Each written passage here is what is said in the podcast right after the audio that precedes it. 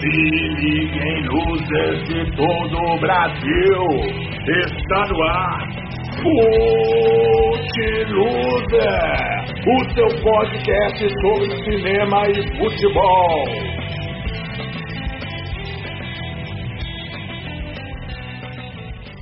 Bom dia, boa tarde, boa noite. Luzes de todo o Brasil está no ar. Luzes, Cinema e Futebol, episódio número 2. Hoje analisando o filme campo de jogo. Estão aqui comigo Rodrigo Araújo, Diego Assi, Felipe Brusti e nosso convidado Bruno Safira. Antes de, de, iniciar a conversa, a gente vai falar um pouco sobre o filme, né? dar um release para vocês saberem do que se trata o filme. Então eu peço ao Rodrigo que, que faça a apresentação do filme para nossos ouvintes.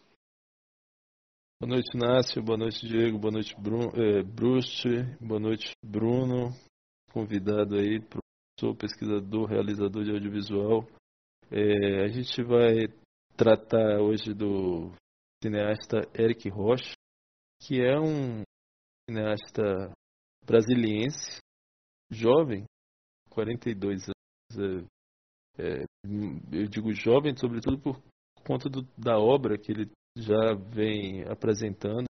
Inevitável associar a figura de Eric à sua família, né?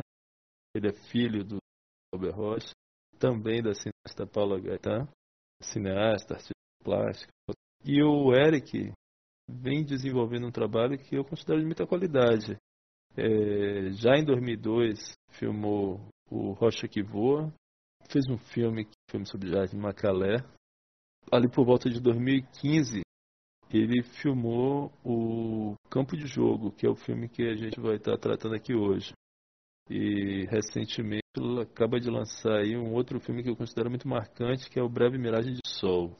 No Campo de Jogo, a gente vê um filme que eu considero é, um filme ensaístico, né? Um filme ensaístico sobre o futebol, mas não é um futebol, digamos assim, mais mainstream, né? Não é o futebol dos meios de comunicação de massa, é um futebol popular.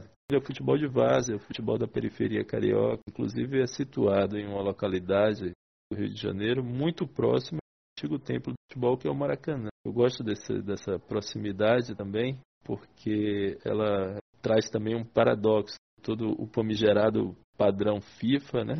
E o que ele trata está ao avesso disso aí que a gente tá, tem visto nos estágios recentes, sobretudo no Brasil, no período pós-Copa, né? que é o estádio da vigilância, o estado que pode ser dito nas arquibancadas, do controle da circulação ao longo dos setores das, das chamadas arenas, né? resulta das reformas estágio da criação de estádio pós-Copa aqui no Brasil, o estágio da restrição dos sinalizadores, do consumo de bebidas alcoólicas, da comemoração efusiva dos goleadores, que enfim, esse estádio que controla tudo. Não é nada disso. O filme dele trata do conflito entre é, juventude e geração, que é, são dois, clubes de, dois times de futebol formados por moradores das comunidades periféricas ali do Rio de Janeiro, das proximidades ali do Maracanã, já é, é, é em um contexto peculiar das comunidades brasileiras e da América Latina em geral, eu diria. Bom, acho que basicamente o, o filme iniciar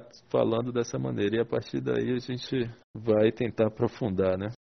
É, lembrando que ali é a final, né? A final de, uma, de um campeonato de favelas, né? Em que vão jogar esses dois times que o Rodrigo é, apontou, o Geração e Juventude. Então, é, o contexto todo do filme gira em torno dessa final. Eu queria que Bruno Safira iniciasse essa análise como convidado, começasse fazendo seus comentários acerca do filme e os pontos que você destaca, o, o Bruno, sobre o, sobre o filme. Ah, bacana. Queridos, eu primeiro quero agradecer o convite. É, eu que participei poucas vezes né, desse momento do futebol arte, às quartas-feiras do São Bento, mas estou podendo já entrar em campo aqui com vocês nesse projeto bastante interessante. Agradeço também a, a, Rodrigo pelo jovem, né? Já que nós temos a mesma idade de Eric, então eu também me senti né, contemplado com essa com, essa, com esse gracejo, com, essa... Verdade. com, com esse elogio. É verdade, é? é? verdade, nós, é verdade. É. Rapaz, então, é, eu tinha visto já, o, o eu também gosto da, da, da, produção de Eric, acho bem interessante. É, acompanho, também não vi todos ainda, quero, quero ver. É, e eu tinha visto o campo de jogo no momento da, que ele circulou os festivais, possivelmente no panorama de cinema. Eu tinha gostado muito já naquele, né, nessa ocasião e reassistindo agora, né, para fazer o dever de casa aqui dos Losers, é, gostei ainda mais. É, eu acho o filme bastante interessante na proposta dele, é, de abordar esse futebol como o Rodrigo é, já apresentou na, na, caracterização do filme, né, na apresentação do filme, do futebol de várzea, né, do lado do Maracanã, de um campeonato de favelas e tal, e a postura dele em relação a, a esse campeonato. Né?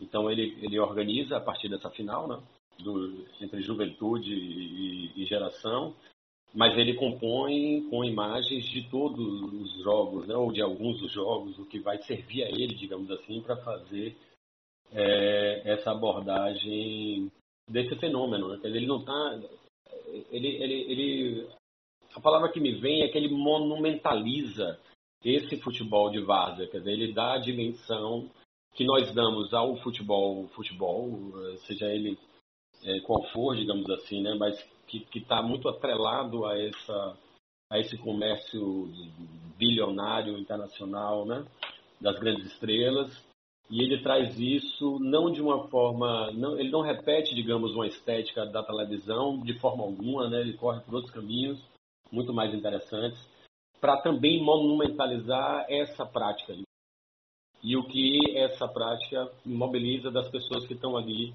ou direta ou indiretamente envolvidas, né? Então é isso que eu acho mais interessante. Assim, ele consegue é, é, é, uma, é uma forma de poesia, de olhar poeticamente para este para essa manifestação que é o futebol a partir de onde ele é mais, digamos, vivo, mais enraizado, né, na, na, na no, no, alma da coisa, né? É, e faz muito bem, faz muito bem isso. Eu gostei muito de rever o filme. É, fiquei, enfim, tô, querendo também falar, não vou né, falar tanto agora, vamos, vamos seguir a conversa, depois falar dos detalhes. Mas é isso. Na primeira impressão, é, esse é um olhar muito bonito do Eric, é, como ele consegue, enquanto cineasta, dialogar com esse contexto a partir das suas armas, digamos, né, no campo de, não de batalha, né, mas de jogo. É, com as armas do cinema, trazer essa, esse sentimento é, tão forte do que, do que essa prática mobiliza né, as pessoas, e nós, inclusive. E você, Diego, quais são as considerações iniciais sobre o filme? Um prazer, Bruno, ter você aqui. É, a gente, a gente colega de longas datas da, do cinema, do futebol, marcamos muitos gols no Roneizão, né? É assim que se sim, fala? Sim, no Roneizão. É. vários babas, vários babas, então é um prazer. E falando desse filme do, do Eric Rocha, que eu também achei muito interessante, realmente é um filme que trata o futebol de um outro ponto de vista, um ponto de vista extremamente poético. E quero começar falando da, da, da minha experiência com, com o cinema do Eric Rocha, porque teve um filme que me marcou muito, foi em 2010, também no Panorama, nosso festival soteropolitano, né, por excelência, e, que foi o Transeunte, né, e o, o filme me lembrou muito as escolhas estéticas do diretor, usando a câmera macro, né, aproximação sobre os corpos, é, a relação com o som, né, há um, um trabalho sonoro muito instigante para para compor aí a narrativa, né, é, as escolhas da música também para para dar aquele aquela sensação que que cada cena é, produz ao longo do documentário e o que me chamou muito a atenção foi como o campo se torna, em certa forma, o personagem talvez principal do filme, né? A gente não conta com grandes personagens que se destacam um dos outros. Nem nem nem o próprio futebol acaba sendo o personagem, mas, mas esses corpos que estão ali, é, nesse momento é, singular e profano de que é tão importante para eles quanto pode ser uma Champions para para Messi ou, ou para Cristiano Ronaldo. E acho que o filme tem essa sensibilidade para construir isso. Eu fiquei muito amarrado na fala do treinador do Geração quando ele fala que hoje tudo é hoje, né? Tudo é hoje e dá a, a relevância desse jogo que é uma final o Geração já é tricampeão desse torneio, que se disputa entre 14 times das, das periferias, como, como foi comentado. E eu acho que o, o Eric começa até colocando o Geração nesse pré-jogo à frente de seu adversário, Juventude. A forma como, como esse time se prepara, como esse, esse time eh, chama o jogo, estando no campo adversário, é decir, jogando de visitante, mas com, com uma fé e com uma esperança muito forte. E é uma frase linda que é, o técnico fala, é, que fala assim, o, o sol para a gente está frio. Isso no filme do, do filho de Glover Rocha, Deus o Diabo na Terra do Sol, parece fazer um, um reviravolta na minha cabeça e, e quase ver esses, esses rudes jogadores de futebol como intrépidos sertanejos. É, o filme realmente constrói isso, né? Não está preocupado com futebol, não tem jogadas, é, não tem não, não, não tem importância no sentido mais é, a nível de espetáculo o, o, o que acontece em campo, mas é, é o que esses corpos vibram entre si por esse momento que é único e singular. Então eu chamo a atenção para essas características de composição que o Eric Rocha vai construindo ao longo do filme e a gente amplia mais logo na sequência. E essa frase que você destacou, Diego, ele ainda completa, né? Nós é que vamos esquentar o sol. Exatamente. É, ele dá essa ênfase, nós que vamos esquentar o sol. É, eu é, esperava uma coisa diferente do filme. Né? Eu não conheço o. Aí eu vou falar aqui das, da perspectiva de quem não conhece o cinema do Eric Rocha. Na verdade, eu nem tinha ouvido falar do Eric Rocha. Então, para mim, foi uma experiência nova, totalmente nova. E eu esperava, sinceramente, um formato, esse formato no qual se conta histórias de futebol. Eu não esperava uma coisa muito. Eu esperava um documentário, na verdade. Não esperava que ia ter uma coisa de se pensar o movimento das câmeras, né? essa coisa de colocar a câmera dentro do jogo, uma coisa que a gente discutiu, que é uma dificuldade de se filmar, ter filmes que mostram, consigo é, mostrar o que se passa dentro do jogo. Ali ele consegue colocar a câmera mostrando em diferentes ângulos o que está acontecendo dentro do jogo, mostrando algumas jogadas e como aquilo tudo é feito.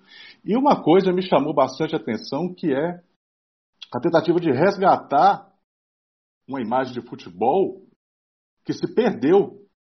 Né?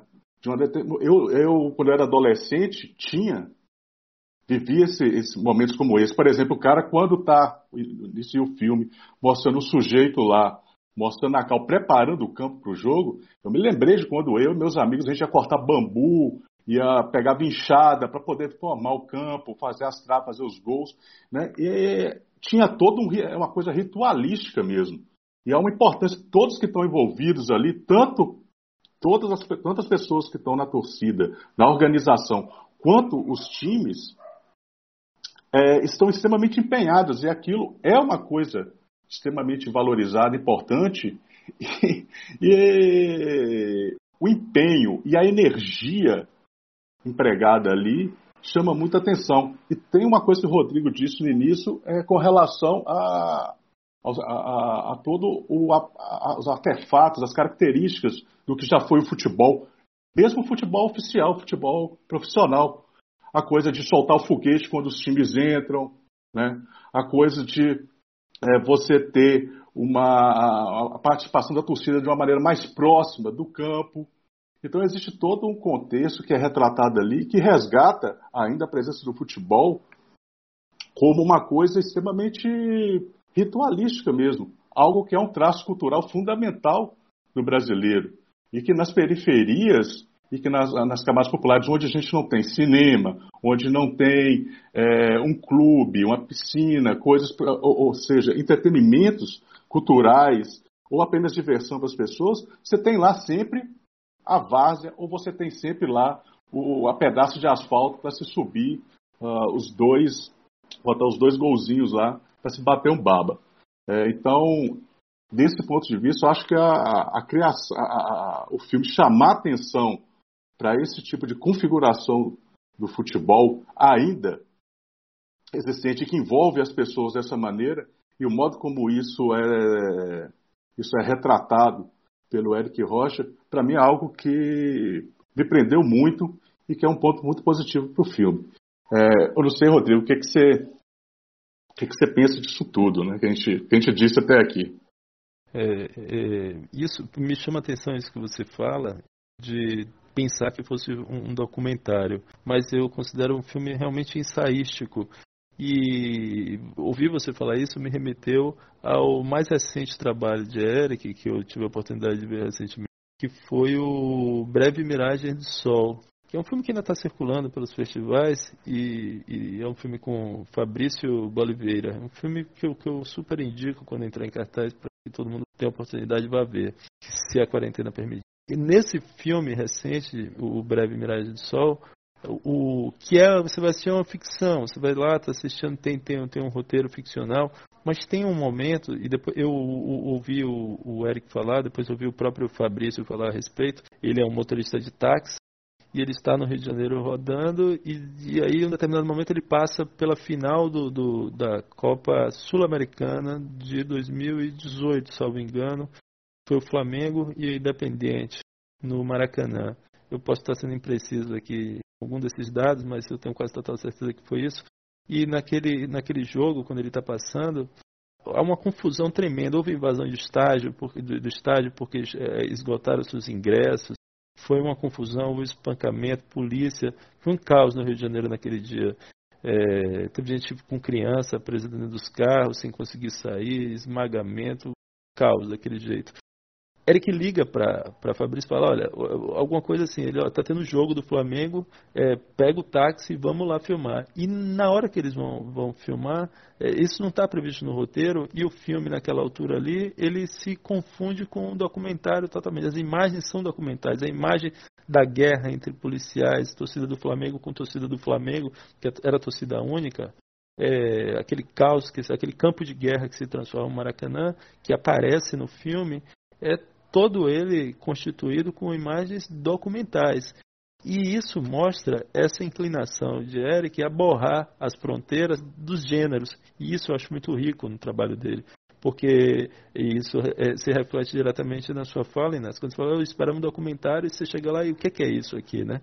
Você não sabe dizer é um documentário, uma ficção, ele vai lá e borra essas fronteiras que a gente está habituado a lidar. A gente, essa nossa uma certa previsibilidade, uma certa facilidade que, que, que a gente tem em sair engavetando as obras. E Eric não dá isso. E isso fica claro nesse filme que a gente está tratando como uma, uma riqueza, uma capacidade incrível dele. Não entrega fácil, né? Não entrega fácil. Exige uma atividade maior da gente enquanto espectador para aprender a lidar com isso. E a gente sai ganhando, claro, a gente sai mais rico dessa experiência. Então, eu, eu gosto de sua fala porque ela indica para isso que já é algo que pode ser explorado com riqueza interpretativa no que diz respeito à obra de Eric. É, é isso, né? Assim, é, um, é, um, filme que, que dá muito o que pensar, eu acho que tem muito o que falar. Eu não sei se vocês repararam, eu queria chamar a atenção para isso, porque é uma, uma, algo que eu percebi no filme, que talvez vocês possam explicar melhor ou apontar melhor.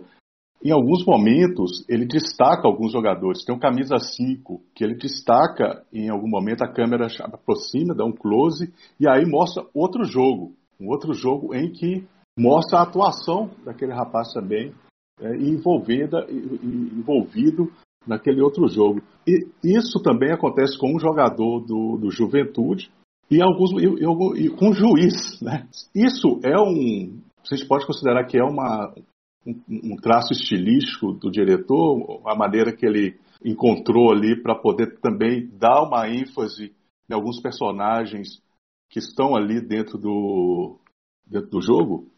Eu acho, Inácio, que isso é um trabalho interessante quanto à, temporalidade, né? Quando ele tenta dar conta de um evento que é maior que o, o próprio acontecimento, né? É, é, uma final e para chegar lá nessa final é, se percorre um tempo, uma certa distância e houve outros enfrentamentos. Então a narrativa se constrói no sentido de eh, construir uma alternância né, entre a narrativa do jogo presente e as narrativas dos jogos já acontecidos.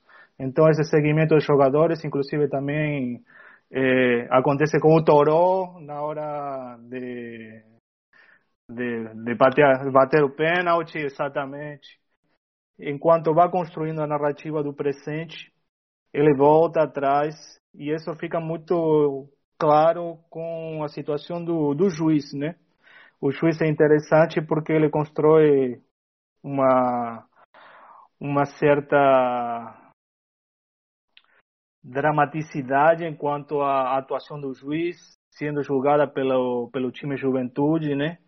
E aí ele volta no jogo no qual a galera vai para cima do juiz, tem um recurso é, estético, que enquanto todo mundo vai para cima do juiz, o juiz com cartão vermelho na mão, em um determinado momento a, a imagem volta em reverse e é o juiz que vai supostamente em direção à galera que estava ameaçando e, e a gente volta para o momento do cartão vermelho que foi aplicado ali. Essa cena realmente é, é, é brilhante, é uma cena muito forte. Brilhante. E ela faz todo sentido com o que eu queria falar a respeito do que o Inácio começou falando do, do campo, do futebol, de é, como o futebol se joga fora do campo também, né? A gente só consegue imaginar o jogo a partir dos comentários dos treinadores de cada time, né? Que vão falando. E que a fala dele não tem nada a ver com o que acontece realmente na imagem, no tempo real, não tem uma, não tem a, não tem a jogada na frente do espectador. Mas a opinião deles vai narrando o jogo de futebol.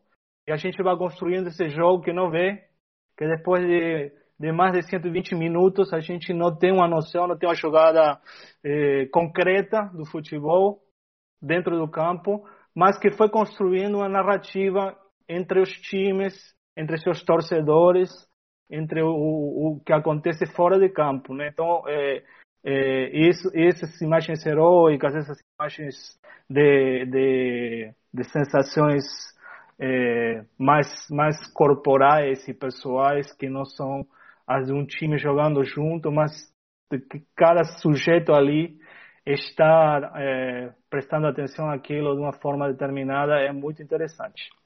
É, é, eu, eu, queria comentar um pouco as três últimas falas, na verdade desde a da questão do documentário, né, que, que Inácio falou, o Rodrigo comentou também, e essa, essa fala de Diegão.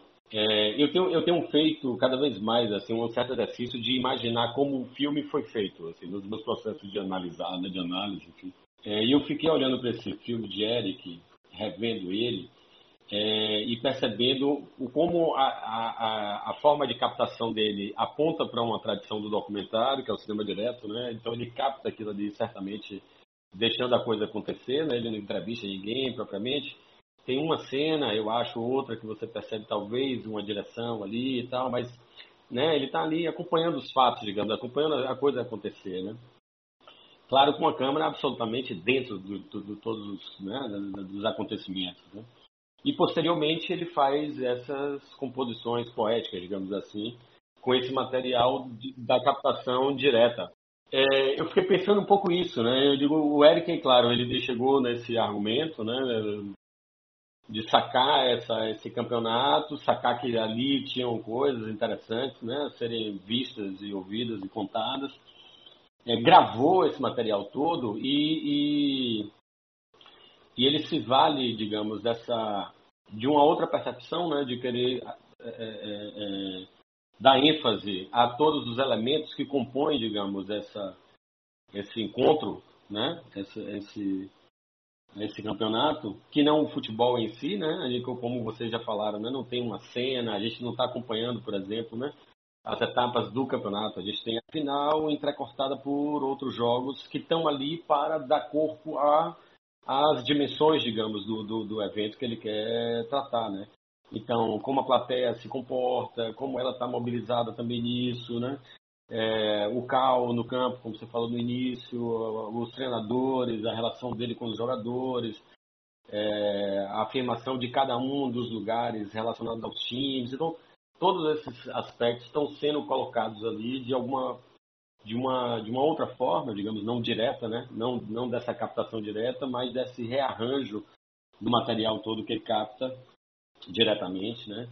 Sem sem intervir, digamos, ou sem direcionar muito claramente para uma para uma abordagem ali objetiva de questões, né, para falar, sei lá, de quem é quem, ou, ou das dificuldades, ou das benesses, enfim, do que seria, aí sim, voltando à, à fala de Inácio, a coisa do documentário, né, mais clássico, né, que a gente espera o que algo, pessoas falando a respeito de coisas, né, é, pontificando é, questões, né, blocando ali temas e tal, e de repente a gente cai num filme que é ao mesmo tempo uma vivência imersiva e uma composição a partir dessa vivência, uma composição cinematográfica poética, né?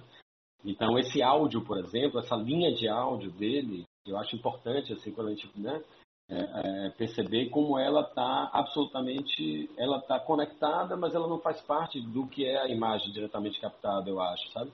Ela, ele é um certo apanhado do, do, das várias, das várias é, manifestações que estão atreladas àquele momento ali para dar corpo a ele, para dar corpo a essa diversidade de coisas que compõem aquele negócio ali, sabe?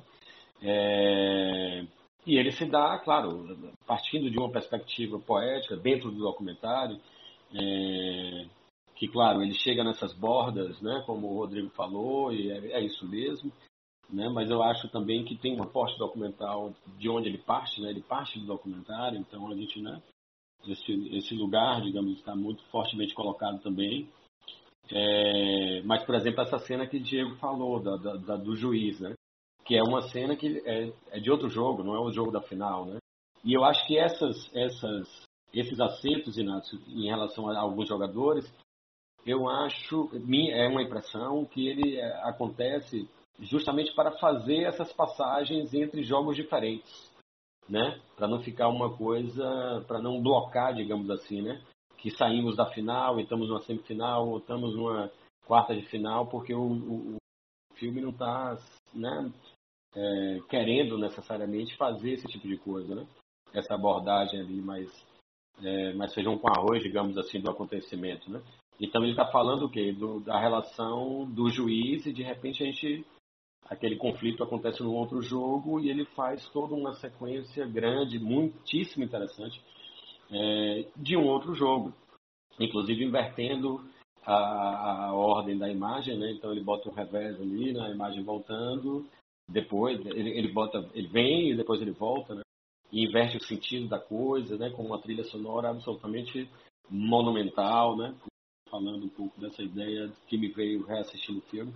Então, acho isso. Acho que né, um, é, é, muito rico, realmente, o filme, desses elementos todos, de composição, o próprio evento, né, o próprio fenômeno e como ele é abordado no filme. É, me, me, me, permita, Bruno, assim, uma, uma sessão aí em sua fala, que quando você que ele, ele, ele pisa os pés ali, parte tradição do documentário. Eu concordo e sua fala ainda me, me remete a, uma, a essa tradição que não é uma, uma tradição simples, que é do próprio pai dele quando vai lá e filma o enterro do, do de Cavalcante. Você assiste aquilo e você não, é, é, um, é um, misto ali de, de, de um registro jornalístico, documentário onde, onde tudo se mescla e, e, e fica meio cabeça para baixo, né? Aquela, aquela mão própria do Glauber Rocha parece que ecoa aí também em Eric quando ele produzindo um documentário em que ele vai ali no limite e causa um impacto como esse que Inácio descreve quando, quando assiste. Sim, sim. São um registro. Sim, com certeza. O que se faz né, com esse material documental, né? Na, na, na, na, né, na montagem, na pós-produção, né, nessas composições de cenas, de sequência, tudo né? Então, o filme, claramente, essa cena do, do juiz mesmo, né? A gente está ouvindo uma, não sei se é uma ópera, enfim, né? E, e ele faz essa inversão da própria cena, né? Então o juiz está sendo agredido inicialmente e de repente a gente vê o juiz, o, o fator da agressão dele que é o cartão vermelho, ele está com o poder na mão, né? Então, e dentre outros tantos momentos do filme que ele se permite absolutamente essa liberdade criativa, poética, dentro do material de captação direta, né? Eu, eu acho que é Vila Lobos, Bruno. É, no momento do juiz. Ah, não é não? Não lembro, porque tem um momento da, da... Tem um momento que é Wagner, né? Tem um momento que é Vila Lobos. Isso, exato. É... é... não lembro exatamente qual é, mas enfim, é uma trilha absolutamente é, é, que contrasta com o, o ambiente, digamos. Né? Ele está ali realmente ressaltando é, a tela do cinema, né? E não mais o que seria uma abordagem que atravessa essa tela e chega nessa né, pretensa realidade, digamos, né? Então ele está trazendo para para essa superfície né, de, de, do nosso contato com aquela realidade que é o cinema. Por, por, por, uma, por uma dispersão mental, em algum momento, quando, enquanto assisti o filme, eu cheguei a batizar o filme de Campo Minado. e, e, e, em algum momento eu estava esperando uma grande tensão, né? Comecei a me colocar nesse lugar de disputa, desse estereotipo de violência que a gente tem sobre as comunidades das periferias do Rio de Janeiro. É, aí a, a, a, a construção né, da, da torcida, ela começa com um grupo de mulheres torcedoras, com um clima familiar, e ao pouco a, a gente vai vendo a mascu masculinidade eh, em primeiro plano, homens jovens bebendo cerveja, e por algum momento esse, esse, esse campo de jogo entrou na minha cabeça como um campo minado, e, e o que ele não acontece. Mas há uma certa interferência aí com, com a violência que aconteceu em 2014, com as repressões policiais e tal. É, e, e, acho que o filme promete muito, né? Que está abordando uma questão a, pouco, a, pouco, a, a uma proximidade do Maracanã. Em algum momento entra o rádio eh, noticiando eh, os acontecimentos de repressão por parte da polícia militar sobre os manifestantes, e, e aí você volta para a torcida. É, o que vocês acham disso? O, fi, o filme consegue dar conta de, desse contexto histórico, né? Começamos falando é, que não tinha um contexto histórico, mas é, existe uma, uma, uma certa intenção do diretor de não deixar isso passar. Vocês não acham? Sim, claro. É, intencionalmente, ele capta o filme como um cinema direto e temporalmente explora os outros jogos, essas manifestações, o áudio disso. Quando você falou, Diego, é, do campo minado, a impressão que eu tive junto com os fogos é que tinham rajadas de metralhadora também. Tem um momento que ele sugere isso mesmo no áudio. Tem rajadas de metralhadora ali. Não necessariamente era naquele dia, mas possivelmente ele construiu o áudio é, porque em algum momento aconteceram, aconteceram aquelas rajadas. Vieram também essas manifestações, que possivelmente não foi no mesmo dia, mas o, se a gente notar que o filme foi gravado em 2014, com a Copa do Mundo pertinho do Maracanã, foi intencional, sim, o diretor. Sim. Esse registro de que o filme é de 2015 ele é fundamental, né? Porque a gente tem uma Copa do Mundo aí acontecendo em 2014 que provavelmente foi quando ele captou essas imagens essas imagens em 2014. A realização do filme é aí. Então, essa datação, acho que ela está dada aí nessas indicações que você traz, né, Diego? Essa bricolagem que entra aí do áudio, do som, que vai tra tramando aí com as imagens, é, eu acho que marca, eu acho que ele consegue sim. Dar... Eu não, não me lembro se está na cartela inicial ou talvez eu tenha lido na, na sinopse do filme, né?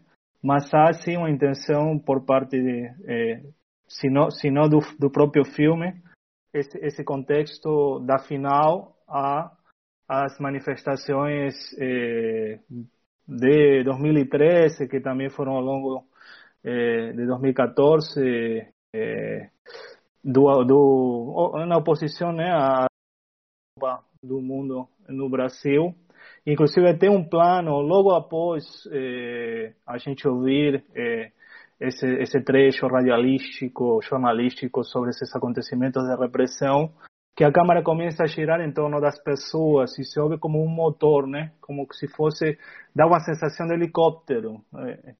Eu acho que vocês estavam falando dessa dessa liberdade que o Eric Rocha ele consegue com, com, com, com vários artifícios, com, com várias composições eh, na própria cena, construir construir diversas narrativas ao longo de breves 60 minutos.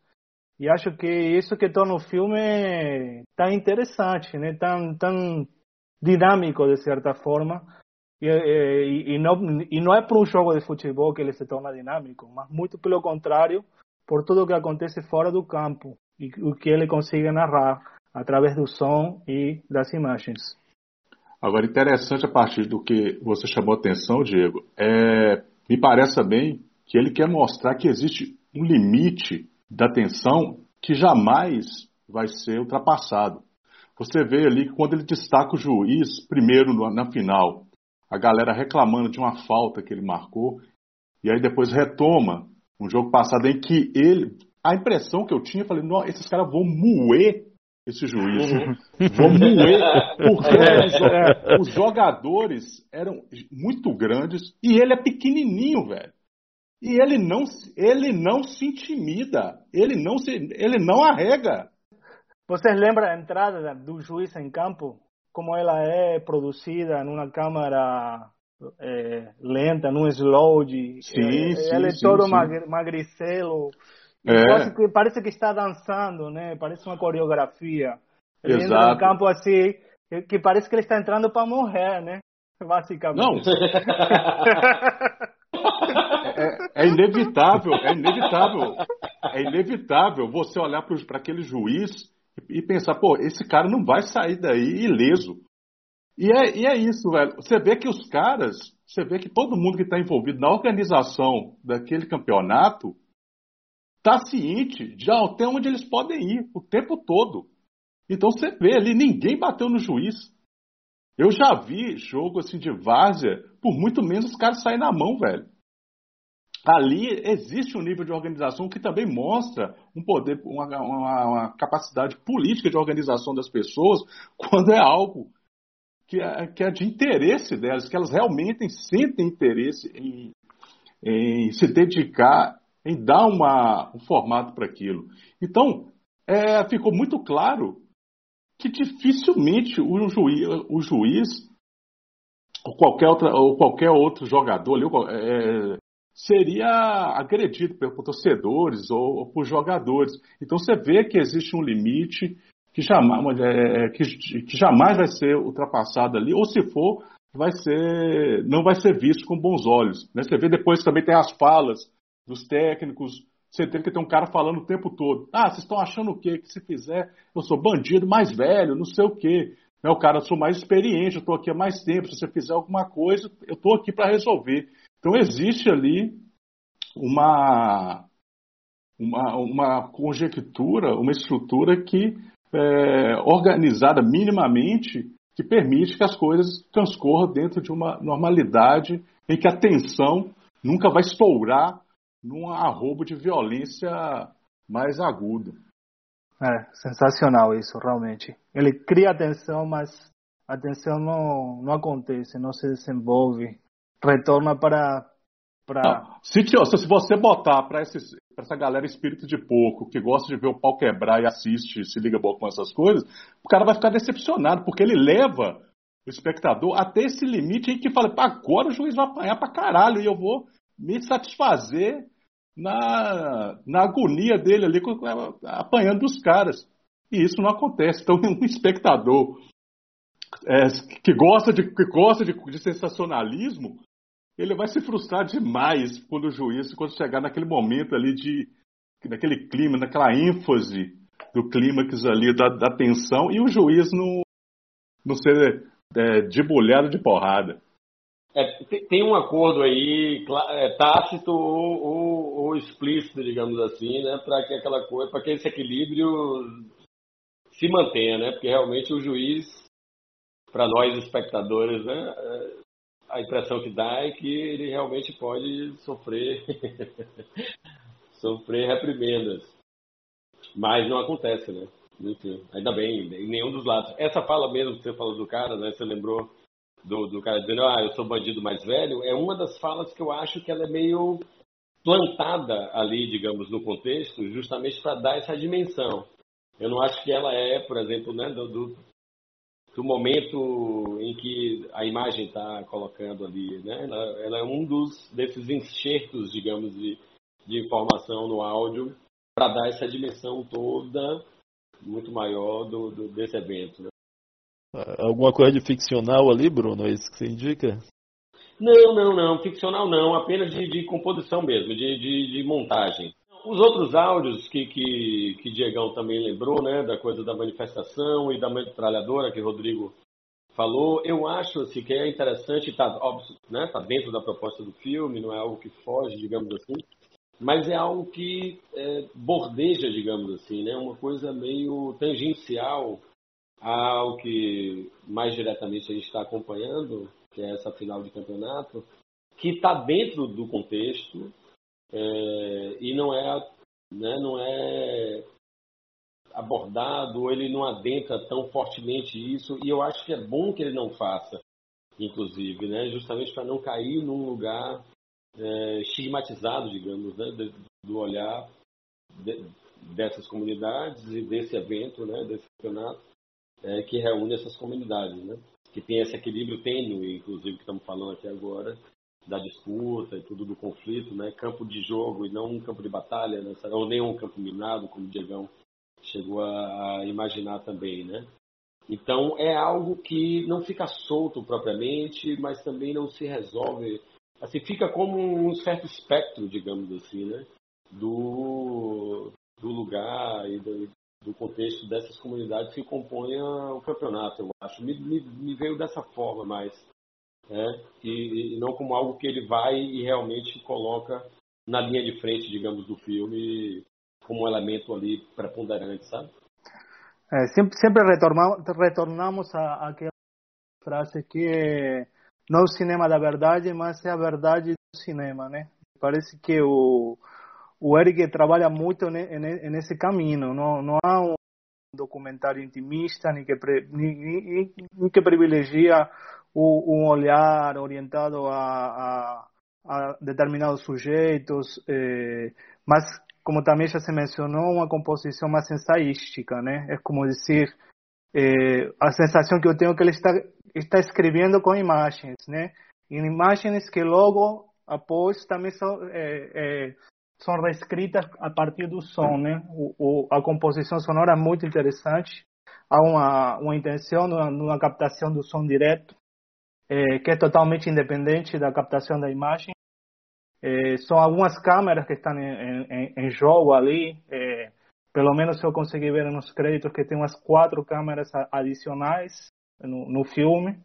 É, e isso nos permite entender um pouco que não, não, não há um trabalho etnográfico de ficar na comunidade, de conhecer as pessoas, de criar uma intimidade.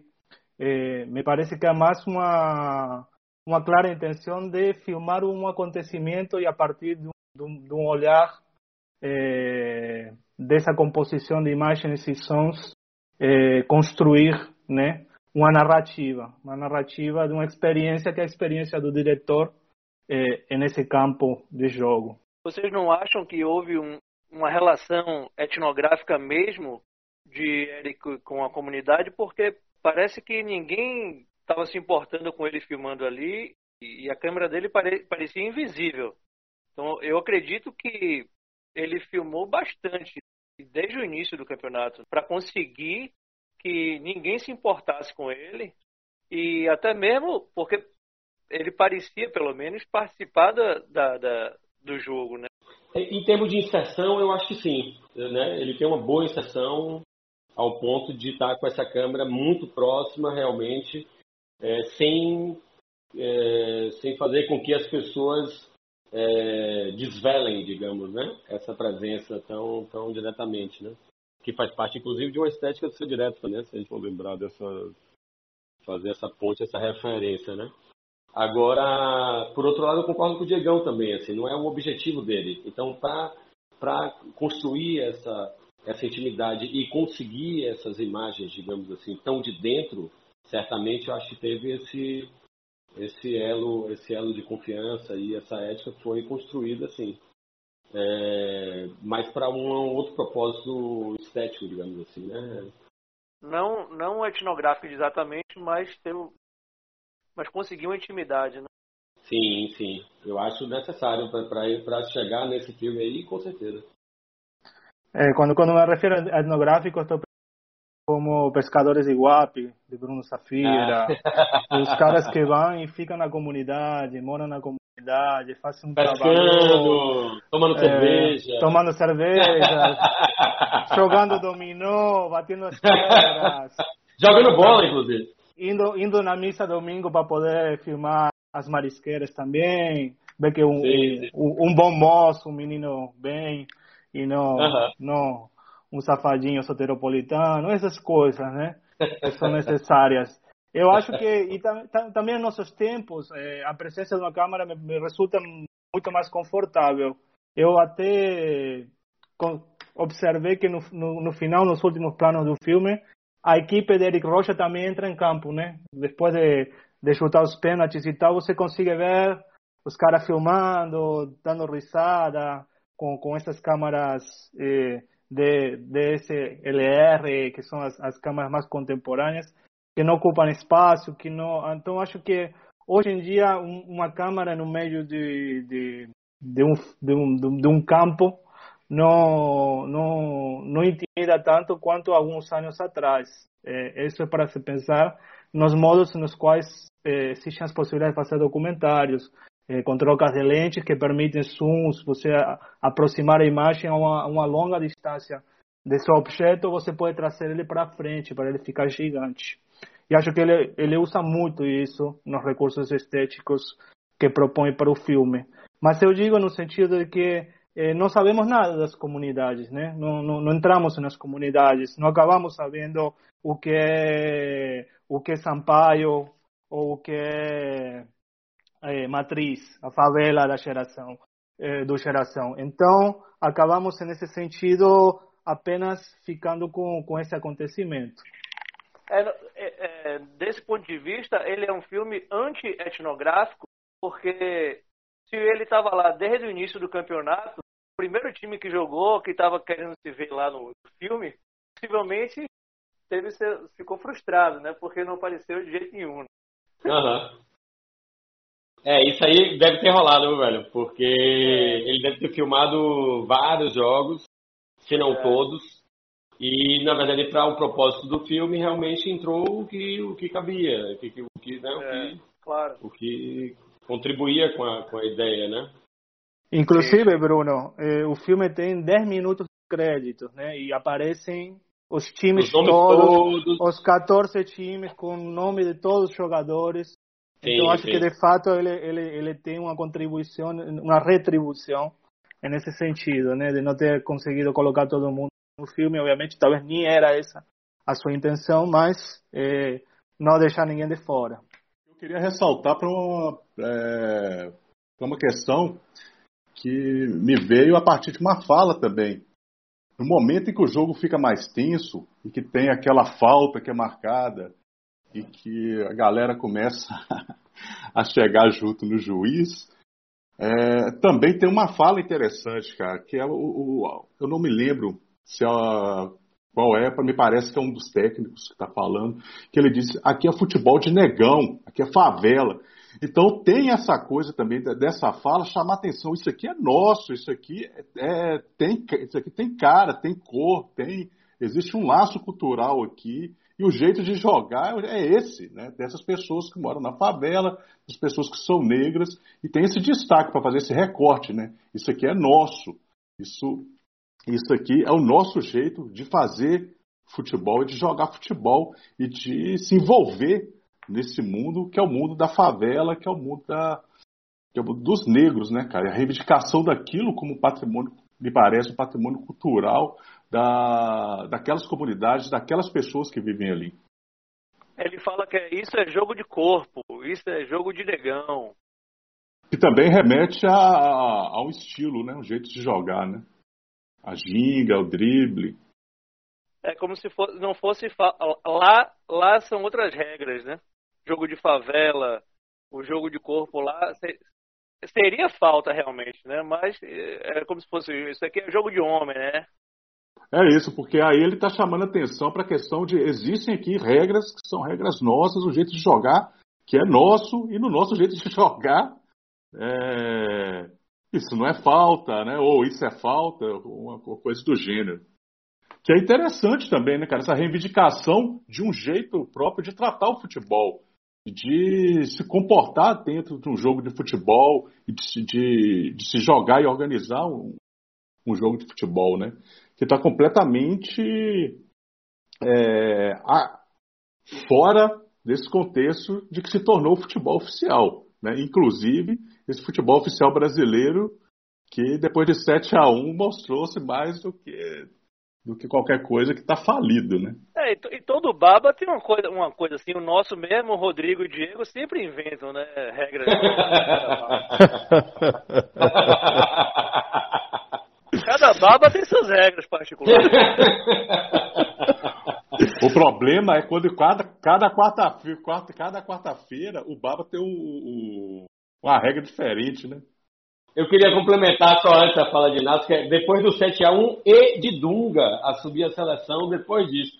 Aí realmente eu, eu abandonei essa, essa, esse time chamado Seleção Brasileira e acompanho só, obviamente, a seleção universal chamada Bahia. É.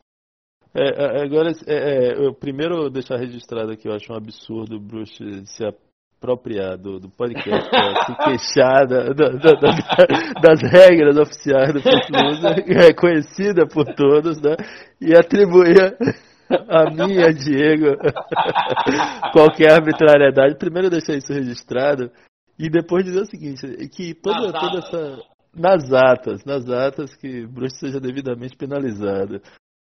E, e, e, outra coisa, é, essa, essa dicotomia aí que aparece, né, do futebol, do futebol da periferia, que essa demarcação do futebol do, do negro, futebol popular, é, é, com o futebol, esse futebol que, televisionado, esse futebol midiático, isso que a gente chama de, de futebol profissionalizado, ela também faz muito sentido quando a gente pensa na data que o filme é feito e com a inserção de todo o padrão FIFA né, no futebol. Porque isso vai atingir as, as mais diversas camadas do, do, do, do esporte futebol, né?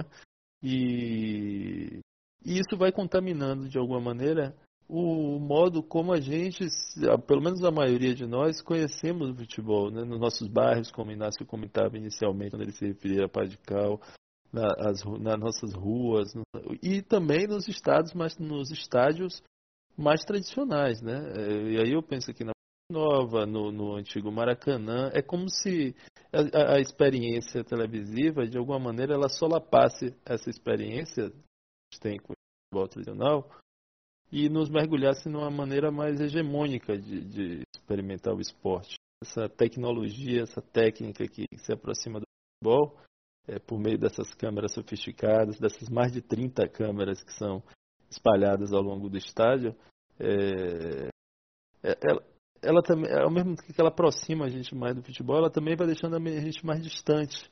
É, é isso, é, tem, tem um paradoxo aí de, de aproximação e de distanciamento do futebol a gente vai ficando mais perto do futebol que é produzido em outros países, notadamente na Europa, né? Mas também a gente vai se distanciando desse nosso futebol que também é praticado em Belo Horizonte, que também é praticado na periferia de São Paulo, do Rio de Janeiro, de Salvador. Esse estranhamento aí também é interessante se pensar, porque é, nessa aproximação que a televisão faz com as câmeras sofisticadas, muita coisa vai ficando de fora, né? Com a TV não é só a nossa experiência visual que se altera, é, já que, já que já, a gente, grande parte já não vai aos jogos presencialmente, pelo custo do ingresso, pelo, pela dificuldade de locomoção, de transporte e, e pela, pelo conforto que muita gente opta em ter pela TV, mas também essa, essa essa coisa da, da mediatização do futebol vai também moldando nossa, experi nossa experiência com, com os estádios, com que, que se transformaram, que se transformaram em arena. Então, assim, vai, vai, vai restringindo, restringindo, alterando nossos hábitos também quando a gente chega lá. Nossos hábitos de consumo, de circulação, de gesto, o que pode, o que não pode. Eu ia para Fonte Nova quando criança, com, meu padrasto, e, uma, uma das coisas que mais me mobilizava de estar o mais próximo possível de onde o nosso time ia fazer o gol. Então, onde é que o Bahia vai fazer o gol? A alegria de ter lá o Serra Dourada, e para mim era uma festa ir assistir os jogos. É, é, lá, justamente por conta dessa liberdade de poder beber no estádio, de poder circular no estádio. Eu, claro que o que eu quero dizer é que, que, que para quem acompanha o futebol isso tudo é muito óbvio, eu sei, mas é que há alguma liberdade aí que, que represada é, no futebol que Eric de alguma maneira escancara também. E eu gosto disso demais. No... É como se ele liberasse um, um, um sei lá, uma espécie de, de inconsciente ótico aí do, do, do futebol para todos nós, espectadores, né? É, porque é, de certa maneira ele mostra para a gente o que, que a gente perdeu, porque até no final dos, dos anos 90, meados dos, da primeira década dos anos 2000, o futebol tinha um pouco daquilo. Porque tinha foguetório, porque tinha bandeira, porque tinha sinalizador, porque tinha é, a coisa de cada time entrar de campo, em campo uma hora para a torcida, a torcida vaiar o time adversário. Então tinham várias coisas, vários elementos que tornavam o futebol muito mais do que só o jogo dentro de campo. Essa coisa das câmeras que você aponta bem aí, e, e, e todos esses outros recursos de padronização FIFA que transformaram o futebol, reduziram o futebol a, a isso, né, a simplesmente o jogo, é, fizeram com que a gente perdesse toda, todos esses elementos que enriqueciam a experiência de estar no estádio e de assistir um jogo de futebol. Né, e que é algo que está muito presente no, no filme que mostra as comunidades, a comunidade, a comunidade as, as comunidades envolvidas com aquele, com aquele espetáculo. Né? O domingo, para assistir o, o, os jogos daquele campeonato e principalmente a final, eram faziam toda parte da, da vida das pessoas, orientavam a vida das pessoas, como orientam, orientam a nossa quando a gente está acompanhando nossos times no, no, nos campeonatos que eles estão disputando. Né? Só que ali, todos os elementos que fazem do futebol muito mais do que só um jogo estão presentes. E agora a gente, o pouco que tinha, que fazia do, da experiência de estar no estádio, uma coisa maior do que o, o jogo, né, foi, foi retirado de nós. Né? Não tem mais a cerveja e, e, todos esses outros elementos que eu elenquei. E isso o filme, cara, assim, dá uma, dá uma dor, porque eu tinha muito tempo que eu não lembrava desse futebol, assim, como uma experiência minha, né? De, quando eu, às vezes que eu fui no Mineirão assistir jogo e jogar é, copo com, com mijo na torcida do Cruzeiro, era bom demais, velho. Então, eu lembrei disso assistindo o filme, então assim, ver aquela memória afetiva também, fala, pô, e aquela sensação de perda. Olha o que, que eu perdi né, é, olha o que, o que, o futebol brasileiro perdeu ao tentar se enquadrar dentro de um formato europeu, né, dentro do formato estabelecido pela FIFA. E, e eu, eu, tenho visto, às vezes, as pessoas irem ao estádio é, vão com os celulares e ficam ali né, com as câmeras ligadas e para não perder isso que essa tecnologia oferece, que é essa precisão do lance, da falta, do pênalti mal marcado, da agressão deliberada, os replays, as, as, as super lentes, né, super lentes super potentes oferece isso. Mas, é, por outro lado, e aí as pessoas vão e, e aí ficam ali com o aparelho e com a restrição do estádio, é um comportamento realmente muito estranho é, mas parece ser o comportamento do, do, momento desse consumidor de estádio de futebol. É, e, e, Eric, no filme, ele vai lá e libera uma outra coisa, que é exatamente isso que você traz, Inácio. Eu acho que ele traz um, essa solidariedade do jogo, essa, uma a sensualidade ali dos, dos corpos dos trabalhadores. Da, tem uma coisa melhor nesse filme do que na, na, na disputa final do pênalti, a torcida toda ali na borda da marca. Colada, é, espera, o que, que, que, é aquilo? Que maravilhoso, que é maravilhoso. Aquilo é maravilhoso. Então, se ele libera uma paixão que a gente é, pode ter em determinados lugares. É, você não vai encontrar isso por, por é, toda essa sofisticação tecnológica aí que que esse super olho aí que invade os mínimos detalhes do movimento do músculo do jogador, da, da bandeira tremulando ali. O, a, você, você, é, Rodrigo, já, o, o árbitro, é, o árbitro de vídeo a gente tem hoje, a gente não tem mais nem atenção de, de, discutir uma jogada, não, é, de é. polemizar sobre um acontecimento dentro do, do campo.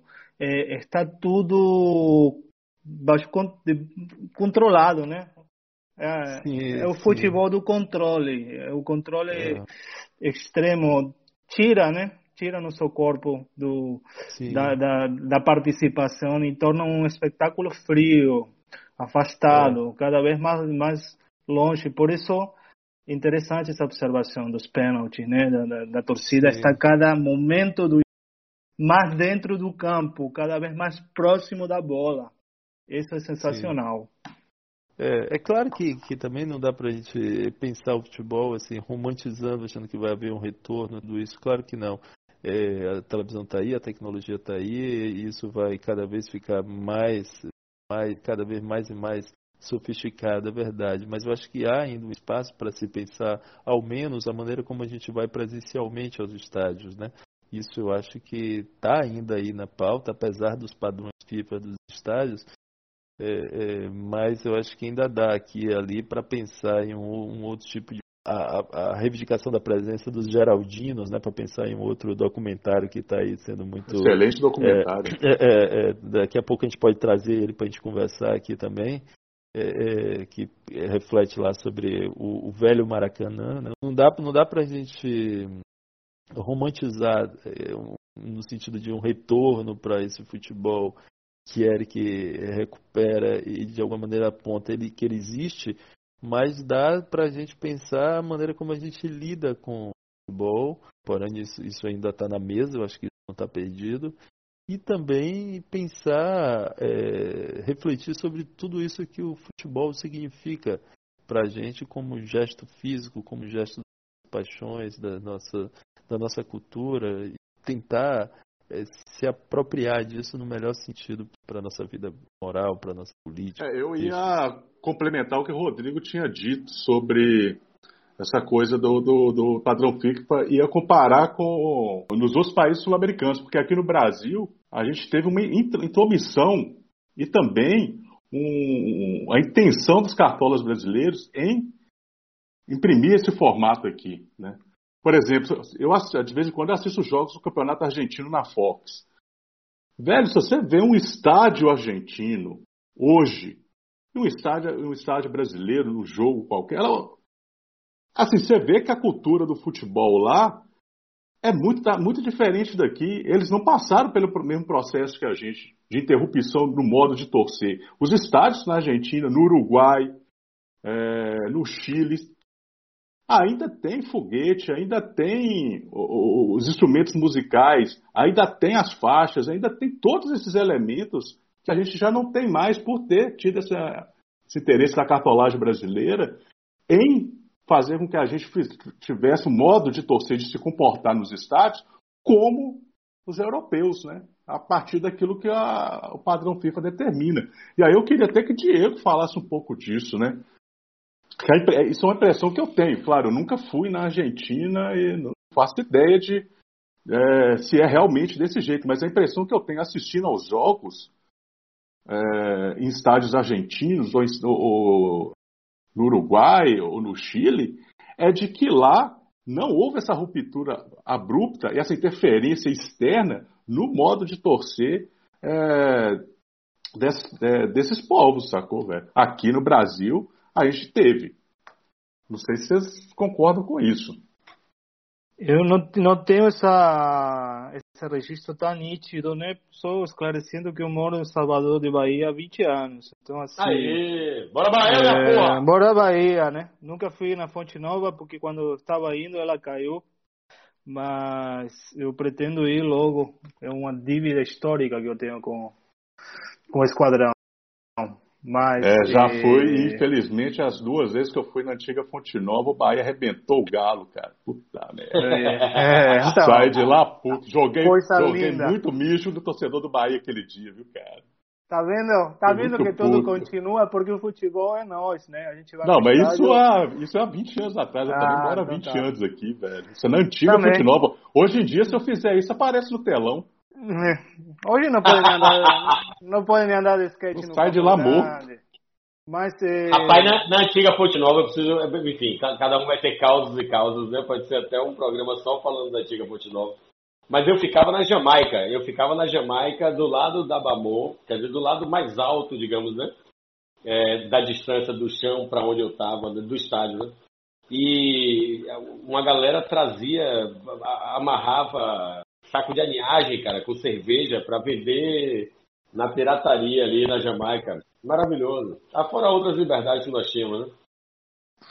É isso. Minhas lembranças da Bombonera são muito livres, são muito fervorosas também. É... Mas o futebol da Argentina também passou por uma reconfiguração bem complicada, né? É... inclusive por um processo de torcidas únicas para evitar a violência. É, é outra história, né? Realmente é, o que era o futebol antigamente, com as limitações e que a gente sente hoje, é, é outro, outra forma de. E não tem melhorado tanto, né? Não tem sido para melhor, eu acredito. É, espero que isso se reverta. É difícil, né? Competir exatamente com, com os, os artifícios da tecnologia, com as comodidades é, do ficar em casa. Embora que depois da quarentena a gente vai em massa para o estádio, para o cinema e para puta que pariu, né, velho? Porra, até para até para esquina vai ser um, vai ser uma, vai ser também uma sensação de uma viagem. Sim.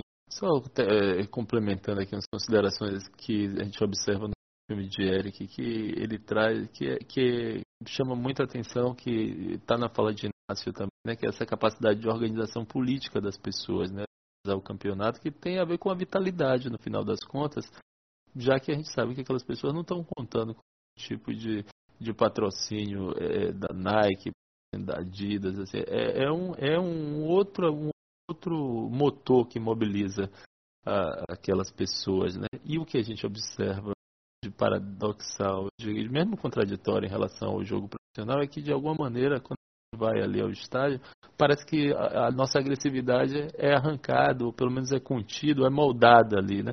Você senta aqui nesse curral, você fica aqui, se comporta, não bebe, não não parece, não transpareça estar bêbado. É, veja lá quando você vai levantar, quando você vai sentar, tem horário para isso, tem uma etiqueta aqui que você deve observar como se comporta numa partida de tênis no Canadá, por exemplo, na Suíça, e procure se inspirar naquilo ali ao vir ao futebol.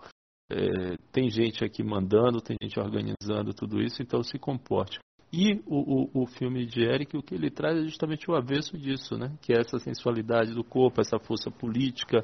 É, tem outros elementos ali muito mais vitais, muito mais caóticos, que me parece ser importante ser preservado na vida. E eu acho que grande parte da força de Eric reside aí. E ele articula a técnica muito bem para conseguir esse feito. É, Rodrigo, também queria observar o, o, o final, justamente, né? Como a, a, se aceita a derrota, assim, grandes constrangimentos. É, o filme mostra muito isso.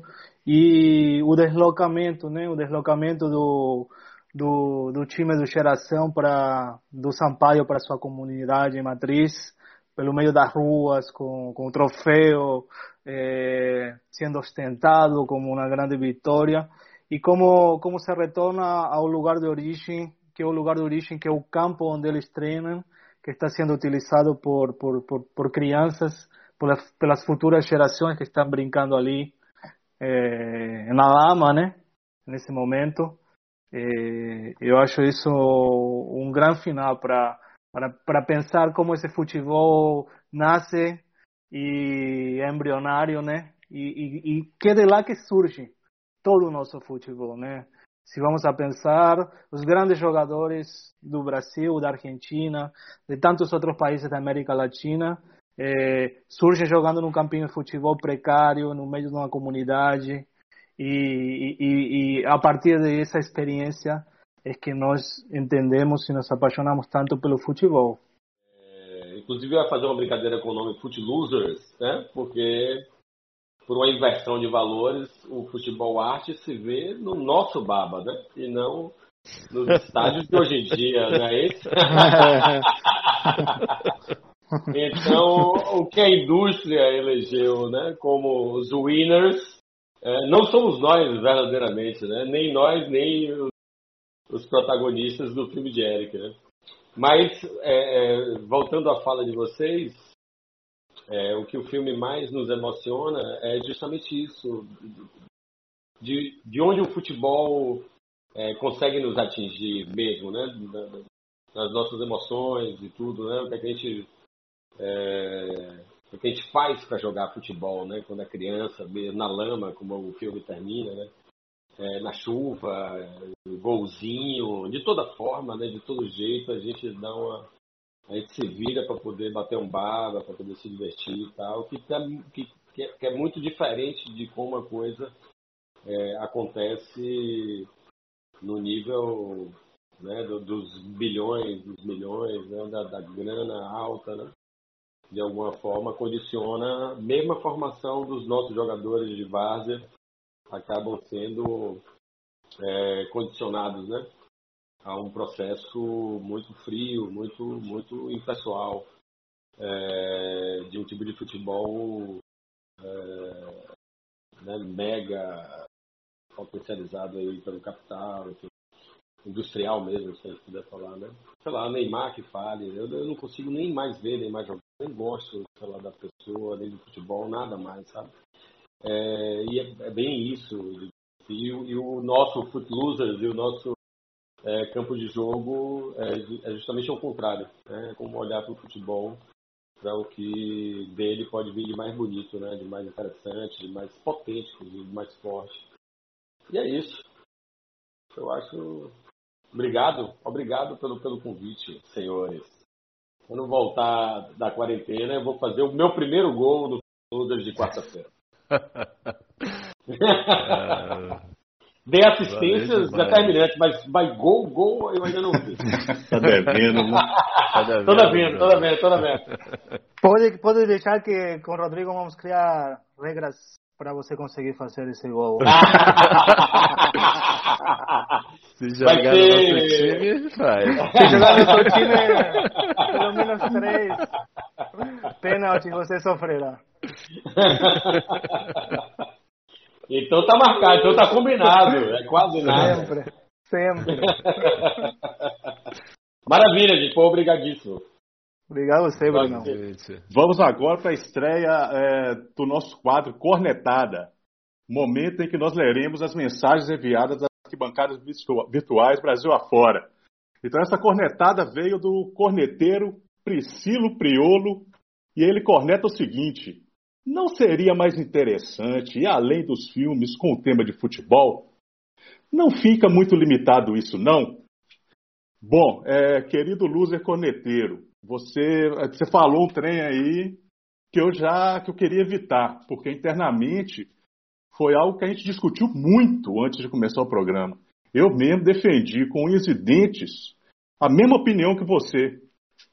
Queria que meus companheiros luzes, é, pena que meus companheiros luzes não concordaram com essa opinião e acabaram criando esse podcast com um tema muito limitado e tudo concentrado apenas em cinema e futebol. Na minha opinião, na minha proposta, eu defendia que a gente adotasse categorizações bem mais amplas, e aí, nesse caso, nós adotaríamos as categorias arte e esporte, ao invés de pegar só cinema e futebol, que seria uma coisa muito mais ampla. E aí, o que a gente poderia fazer? A gente poderia falar sobre uma temporada falando sobre bocha e, cal e caligrafia, uma temporada falando sobre cricket e crochê, sobre badminton e aquarela, sobre peteca e anime, tatuagem, bolinha de gude, curling e ponto cruz. Ou seja, a gente teria muito mais combinações e a gente, a gente jamais conseguiria esgotar as discussões, teriam preciso de gerações de nossos filhos, filhas aí levando Footloose para frente para conseguir dar conta de arranhar todas as possibilidades de combinações que nós teríamos com essas duas categorias só. Então eu queria agradecer aí o, o nosso corneteiro, o, o Priscilo Priolo, primeiro a participar do, do nosso quadro, e abrir para que todos os nossos ouvintes, todos os luzes que nos acompanham, mandem a, sua a sua participação, mandem a sua cornetada lá no Facebook e no nosso perfil no Instagram. Nós estaremos é, preparados para ler e comentar no próximo programa. Então, faça como o nosso corneteiro Priscilo Priolo e mande um comentário para que nós possamos ler no próximo programa. Boa noite e até o próximo Footloser Cinema e Futebol. 3, 4, 5, 6, 7, 8, 9, 10, 11, 12, corta! Agora dá um close na cara dele. Barba por fazer, calça de brim azul marinho, casaco azul claro, camisa esporte quadriculada, sapatos marrom. O cineasta Glauber Rocha está parado ao lado do caixão de Dica Valcante no velório do Museu de Arte Moderna. Carioca de Cavalcante é com a maior emoção que este também carioca te traz esta saudação. É de todo coração, poeta de Cavalcante, que este também poetante te faz esta sagração.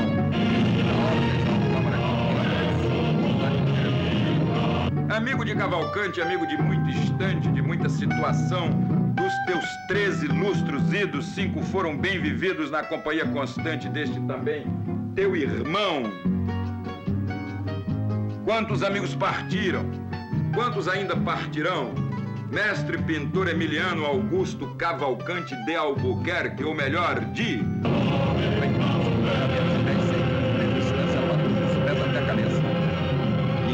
Glauber entrar para iniciar a filmagem do velório. Um ano sempre segue a outro ano. Mas que tem? Se mais humano fica um homem igual a ti, viveste de Cavalcante, foste amigo e foste amante, não há outro igual a ti. Agora dá uma panorâmica geral, enquadra o caixão no centro, depois começa a filmar da esquerda para a direita, aqui devagarinho, vamos lá, um, dois, três, quando a contagem chegar a dez, mandou parar. Batista morto, só terminaria uma hora e vinte e três minutos depois, junto ao túmulo no cemitério São João Batista.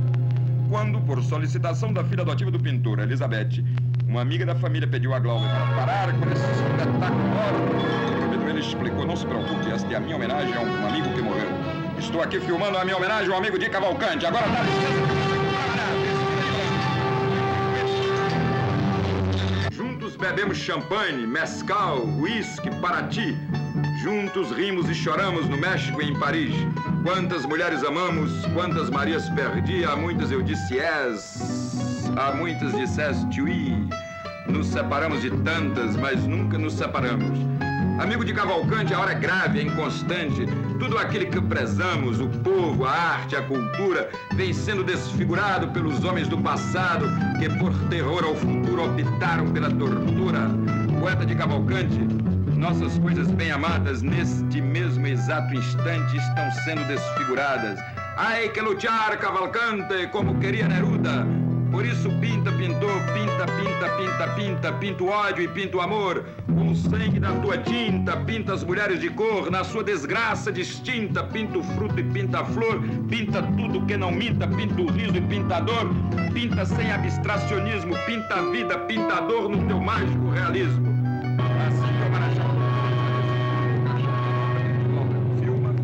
Carioca de Cavalcante, na Rua do Riachuelo, na sexta a 6 de setembro do ano 97, infante foste criado no bairro de São Cristóvão, na chácara do avô materno Emílio.